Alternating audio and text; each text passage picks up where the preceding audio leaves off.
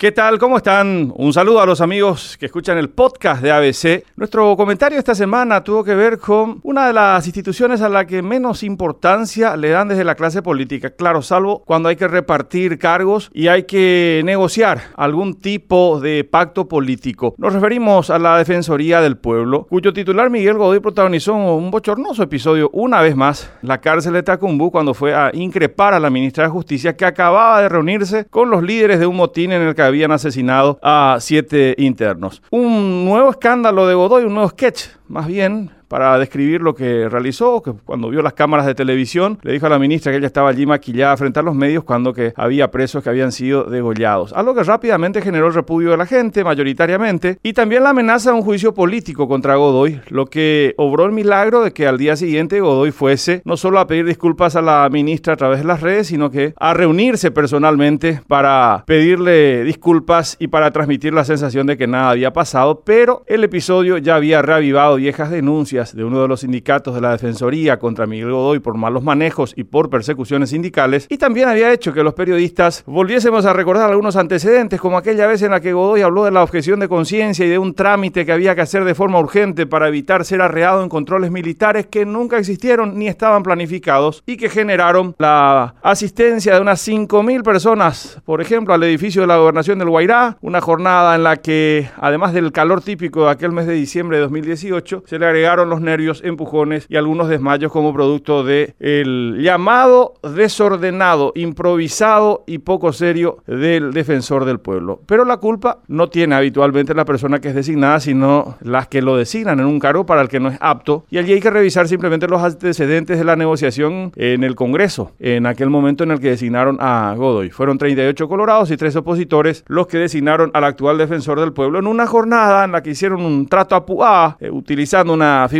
que fue ya patentada por uno de los congresistas, cuando previamente habían electo a Enrique García como Contralor General de la República. Aquel pacto entre Colorados y Avanza País nos dejaba entonces a Enrique García como Contralor y a Miguel Godoy como Defensor del Pueblo. García, ya sabemos cómo terminó la historia, tuvo que renunciar. Godoy está pendiendo de un hilo en este momento ante una nueva amenaza de juicio político. El problema de fondo es cuando se elige a personas privilegiando la pertenencia político-partidaria, la afinidad política y no mirando los antecedentes y la trayectoria. En la misma terna de Godoy, por ejemplo, estaba el doctor Jorge Rolón Luna como candidato.